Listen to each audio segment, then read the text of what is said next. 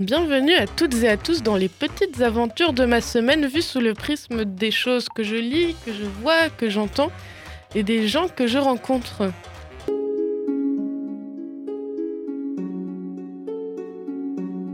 Donc ce week-end, un ami, coucou Blaise, si tu m'écoutes d'ailleurs, est venu me rendre visite sur Strasbourg. Donc j'ai eu un petit week-end euh, très touriste. Donc on a fait pas mal de trucs et on est deux personnes qui kiffent l'illustration et le visuel en général. Donc on s'est rendu au musée Tommy Ungerer. Enfin surtout parce que c'est le premier dimanche du mois et que c'est gratuit. Du coup sinon on n'y serait sûrement pas allé.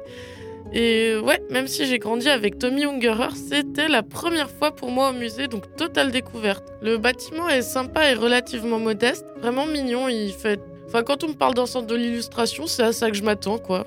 Du coup, on rentre dans les salles, il y a plein de dessins, ça m'a rappelé plein de livres d'enfance que je lisais. Et ouais, j'ai grandi en Allemagne, en, enfin en Alsace. Et ça donnait vraiment envie de prendre de la peinture, des grandes feuilles, s'asseoir par terre et dessiner des histoires partout. Vraiment, vraiment sympa. En tout cas, si vous aimez les grenouilles et les chats dans des situations drôles et mignonnes, ça passe bien. Ensuite, j'ai découvert que les institutions muséales de Strasbourg s'étaient fait tout un trip Alice au Pays des Merveilles. Parce que oui, le musée Tommy Ungerer a tout comme le MAMS organisé une expo sur le thème de, bah, de Alice au Pays des Merveilles, tout simplement.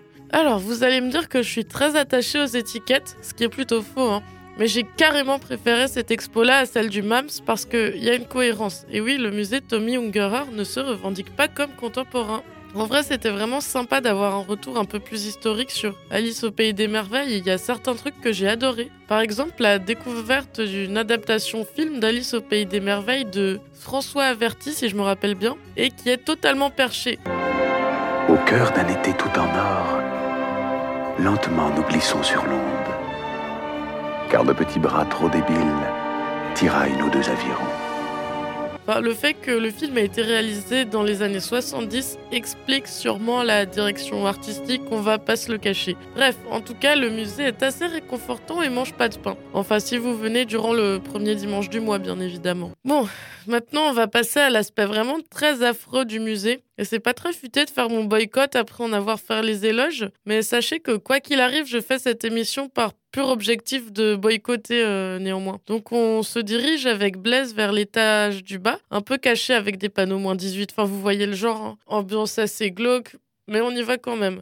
C'est vraiment pas ma cam, les dessins grivois, ça me dégoûte un peu, mais objectivement, aucun problème avec ça, à partir du moment où il n'y a pas de pédopornographie exposée. Et oui, vous avez bien entendu. Et je suis ressortie du musée profondément déprimée et pleine de rage, et je le suis encore aujourd'hui à l'idée de revenir là-dessus. Bah voilà, super musée Tom Younger. Euh, J'étais bouche bée quand j'ai vu les dessins d'un vieux pédocriminel, euh, même si j'ai pas envie de dire son nom pour pas qu'il ait de visibilité, mais il mérite juste d'aller en prison. C'est juste intolérable. Le comble, c'est quand même qu'on a le problème Vives en plus, qui est plus qu'actuel. Et la curation du musée, qui a quand même des yeux et des oreilles alertes sur le monde, de l'art qui plus est, de l'illustration qui plus est, qui euh, bah, fait ce genre de choix de manière a priori consciente. Enfin, c'est très très grave. C'est révoltant et au-delà du problème de la pédocriminalité, au-delà de ça, c'est triste à dire, mais il y a encore d'autres choses. Le mec fait énormément de dessins qui représentent des femmes torturées dans des situations de viol et je vais pas m'étaler pour éviter de heurter parce que oui, c'est très très choquant, mais les articles de journaux Coucou la Libération, toujours toi évidemment, parlent de ce pédocriminalité criminel violeur de manière très élogieuse. C'est tellement problématique de faire passer de la pédocriminalité sous couvert de subversif et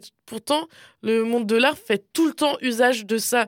Vraiment, c'est fou les hautes sphères, c'est un autre monde. Hein. Vous avez vraiment des problèmes. Ça me dépasse totalement et devrait juste y avoir aucune tolérance quand ce genre de situation arrive on peut pas fermer les yeux sur ce qui se passe.